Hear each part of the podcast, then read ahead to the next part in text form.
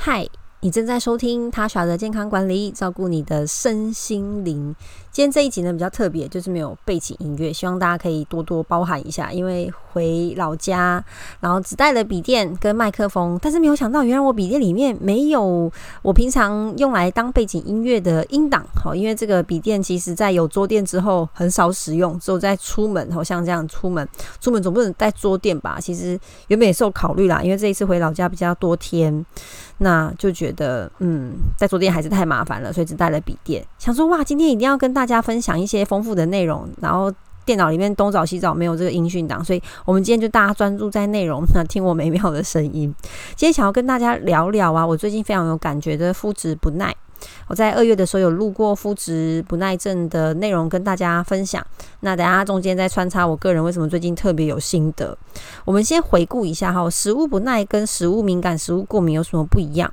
所谓的食物过敏呢，就是因为某一种特定的食物所引起全身性的过敏反应。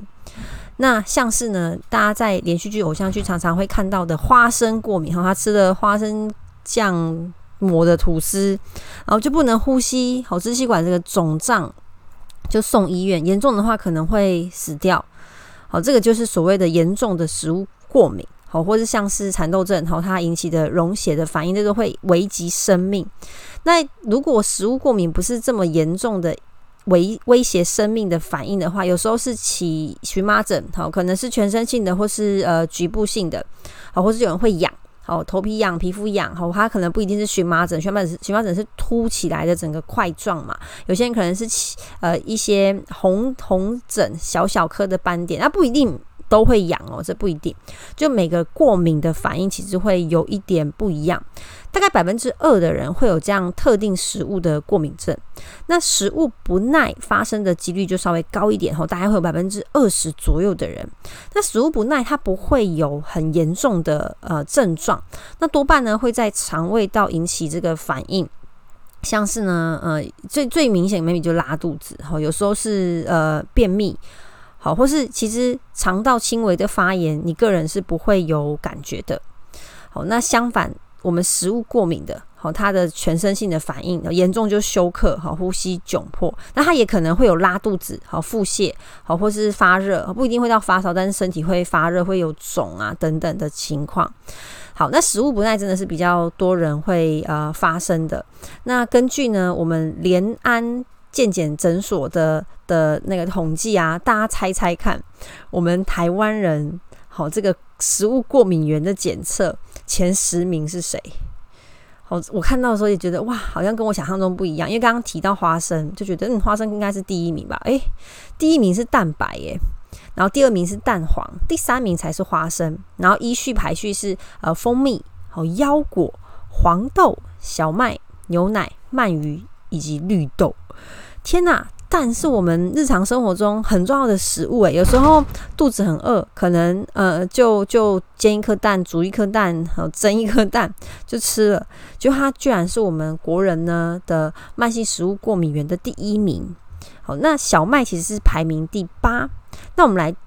来思考一下哈，生活当中其实真的非常除了蛋之外哈，我觉得第二我们常吃到的食物就是小麦类的制品太多了。好，从我们早餐会吃到的汉堡的面包，或者你去任何一个面包店，或者你去 seven 买的面包，那我们平常下午最喜欢吃的饼干、零食，很多都是面粉所制作的。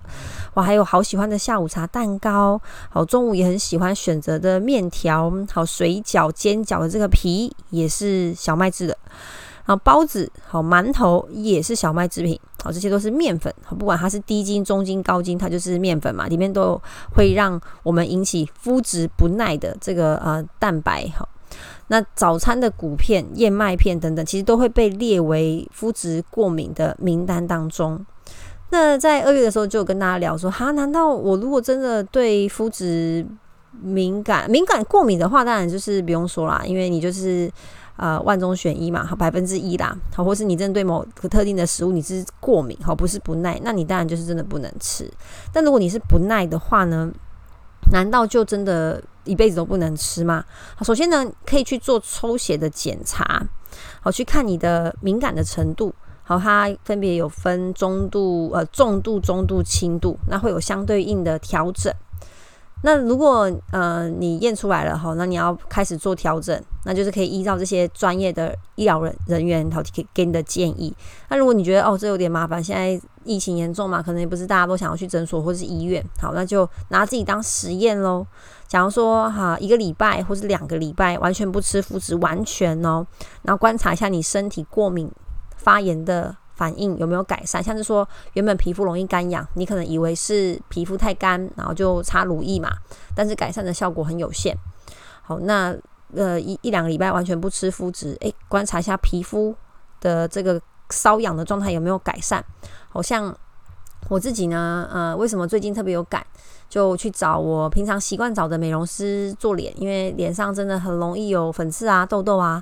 然后呢，我的下巴，好，我指的是连接脖子的这个地方，好，下巴不是脸上可以看到的地方，我的下颚的这边长了非常多颗内包型的，就是你摸得到凸起物，但是用镜子看看不到头，然后一摸就觉得诶很深，然后很大颗，也不会痛，也没有发炎，没有红肿哦，它就是凸起来这样。然后去找了呃美容师，他累积了好几个月啦。然后他就说：“哦，这个应该是你对某一种类型的食物过敏，好敏感。总之呢，它就从里面长出来。所以就算他很努力的从外面哈想要把它清掉，好在不伤害皮肤的前提之下，好像想要去清理这个内包性的粉刺，都还是没办法清干净。那我就想说，好吧，呃，真的要认真的 来。”观察一下自己的身体，所以我最近呢是呃完全的断掉牛奶哦奶类跟肤质。其实呢，二月有一段时间，就是我在录完肤质过敏的那一集之后，我其实有大概一两个月，好大概一个半月啦，就是真的很认真的避开肤质。我不敢说百分之百哦，但是我真的呃那时候有用心。好，然后说真的。呃，认真避开肤质之后啊，那段时间的皮肤我自己都很有感觉。虽然我不是一个很呃敏感或是很在意的人，但真的皮肤比较发亮，然后粉刺的情况也都有减少。好，痘痘，好，尤其那种发炎的红肿的痘痘也是有减少很多。那四月中四月底之后，因为那段时间工作压力实在很大啊，我觉得工作压力大的时候真的是很容易失控。就是开始吃了一些麸质，再加上我有去烹饪教室，有时候还有些呃体验课程，就是可以做甜点啊、面包啊，哇，我就真的呃短时间内吃进了比较多的麸质，然后跟我呃认真避开的时候比起来，那么就是吃的真的比较多，虽然没有到狂吃，好，不过真的还吃的比较多，然后呃有会需要提神嘛，所以就喝咖啡，maybe 就会加牛奶，这两个我不确定是哪一个过敏的情况比较严重。总之呢，我呃四月底五月初就脸上明显的长了更多的痘子，然后皮肤觉得很干很崩，好，那脚的瘙痒的情况也比较严重，所以我才会最近决定说，好，我要完全的戒掉，试试看，至少来个一两个月，然后再做测试。那这里要怎么测试呢？就是啊，嗯，如果你停止吃麸质之后，发现哎，你很多的症状明显的改善，好，你可以尝试看看呢，呃，三四天好吃一次麸质，或者久一点，一个礼拜就只吃一次。因为当我们身体减少你会呃敏感不耐的食物的时候，其实身体的抗体就会下降。你再次接触到这类型的食物，理论上你过敏的程度应该会降低，好，因为我们的抗体会做代谢。那如果你发现你没有，就表示你真的对肤质非算是比较过敏，好，不是那种轻微的不耐而已。其实呃，这个食物不耐啊，它理论上不是一辈子。你调整一些食物，改善你的体质，慢慢的可以改善你对这个食物敏感的状态跟反应。那你说要怎么调整？其实是我很常在讲的啊，水分有没有喝够，好让你的身体新陈代谢是顺利的。那很多人避开麸质之后呢，很多文章上面就会写说啊，就担心膳食纤维不够。其实我刚刚就在想说，哎，其实呃，非麸质的纤维摄取的食物来源还是很多诶，为什么没吃麸质就会膳食纤维不足呢？啊，那可能是因为原本的饮食习惯，因为你原本可能是透过像是全麦面包啊、哦杂粮面包、吐司啊、馒头啊来做纤维的摄取，因为这麸的确是呃纤维的来源。但如果吼你是把这些淀粉换成像是地瓜，然后像我昨天前天就吃了两条地瓜，排便连续好几天都好顺哦。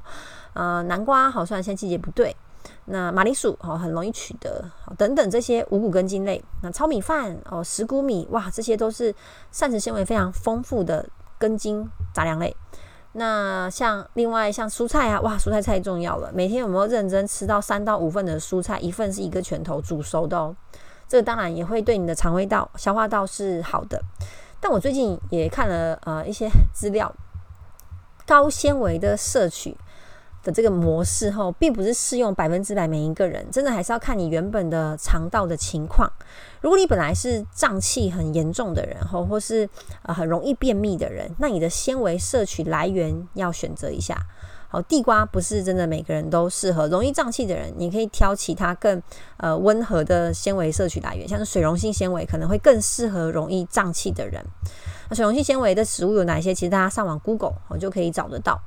好，所以我虽然很常说地瓜很好啊，呃，花椰菜很好啊，高丽菜很方便，虽然最近很贵，好，但也不是真的每一个人吃都好。你一定要先了解自己身体的状况。你是哦，一般排便，我的肠胃道没有任何的问题，不会太容易呃胀气、胃痛，也没有胃食道逆流，好，也没有腹泻、拉肚子的情况，那你当然就这些都很好。但如果你发现，哎，你是属于容易胀气的，你要搜寻说，呃，容易胀气的食物，好，那你要就要把它避开。好，容易胃痛，好，那你就要避开容易让你胃痛的食物。好的，搜寻这 Google 真的很好用，然后大家可以找一些专门写健康的网站。好，农场文章就不用看了，或是我习惯看一些医院他们本身官网里面的文章。那胃食道逆流也是现在很多人的问题，而且我发现哈，有些人都是买一送二，买二送三，就是你有一个问题，肠胃道的问题，你其他都跟着来。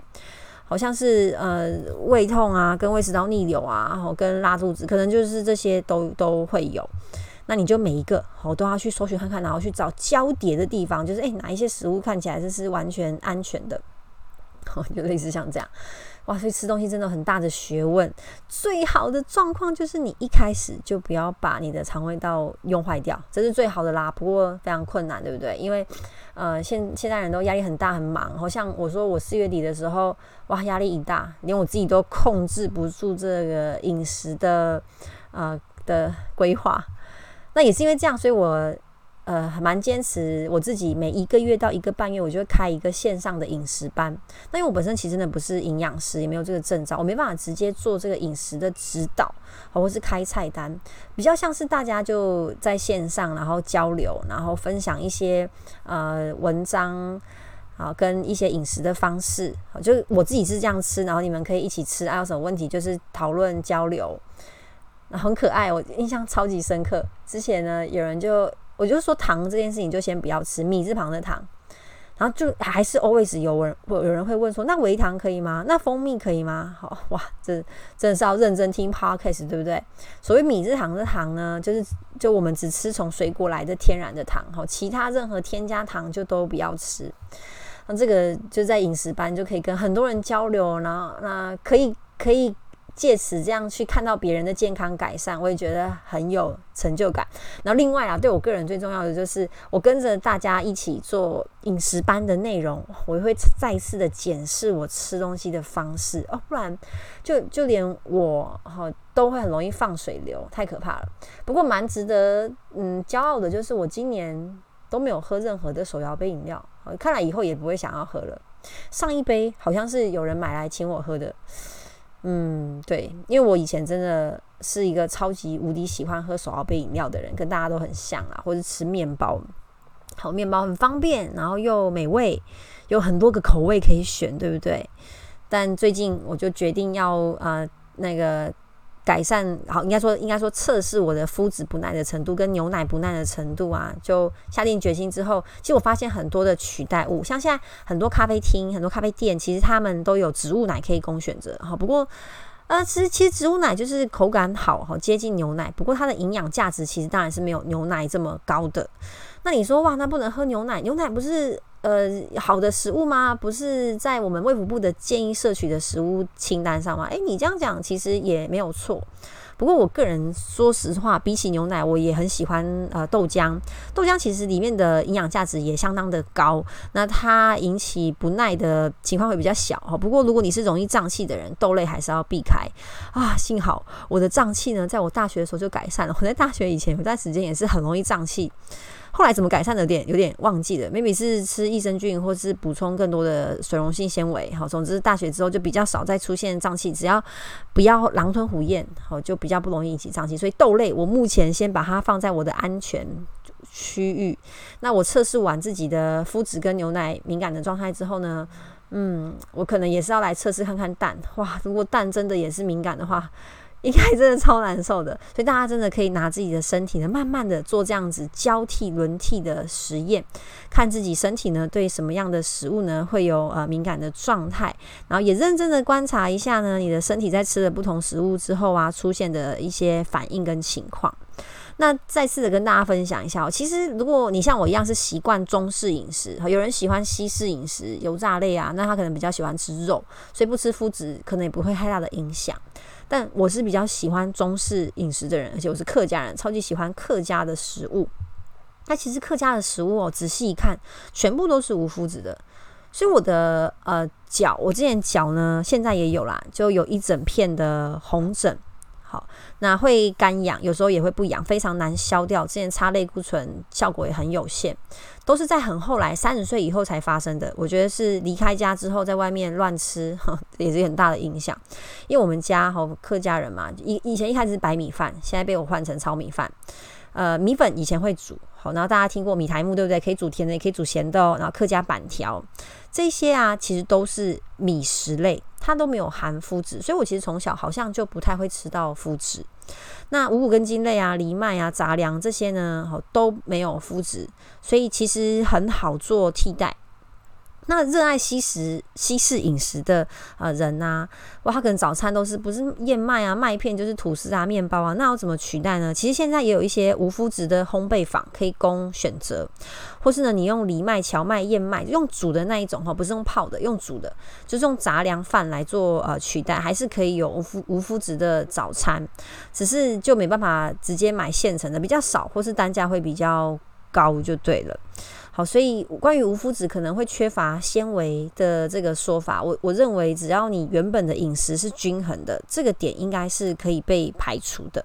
好，大家可以试试看，跟塔小一起来体验看看麸质。但我其实绝大部分身边的人啊，对于麸质都不会有任何特别的反应。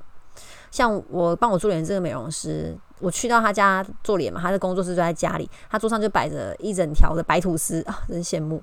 他就说他他不会有任何的感觉，他皮肤真的也是超好，好，然后在他生小孩之前也是瘦瘦的啦。好，生完小孩都需要一段恢复期嘛？因为为什么要这样说？有人对肤质敏感的状态下，后他的小腹容易突出。因为呃，我们对某种食物敏感，不一定是肤质，对某种食物敏感的时候呢，因为它会主要影响到你的肠胃道嘛，拉肚子、便秘或是一些呃发炎的状况。那我们发炎就会特别容易累积脂肪，所以你的腹部就会更容易有凸起，尤其是下腹，就是肚脐以下。我自己就也是有这样子的状况，所以真的很想要呃测试呃看看。但如果你本身没有肤质不耐的情况哈，肤质过敏、肤质无肤质饮食并不等于健康饮食，因为肤质本身并不是一个坏人，只是它有没有让你身体引起不耐的情况。像刚刚说呃食物敏感的第一名鸡蛋，蛋就是一个很好的食物啊，但如果你就对它过敏，那那也是没有办法，只能去调整身体敏感的状态。然后其他啊，呃，压力的调整啊，喝水量啊，作息，熬夜就是会让身体更容易发炎嘛，你就更容易去排斥一些你的食物或是身体里面的东西，所以基本款还是要做好哇。所以我觉得。健康真的方方面面很多东西，对不对？好，所以期待之后呢，再跟大家分享我的实验结果。那今天这一集就到这边。如果你喜欢我的分享的话，帮我分享给更多人，也可以来我的 IG 跟 Facebook 跟我按赞。好，然后还有跟我互动。我们下一集见喽，拜拜。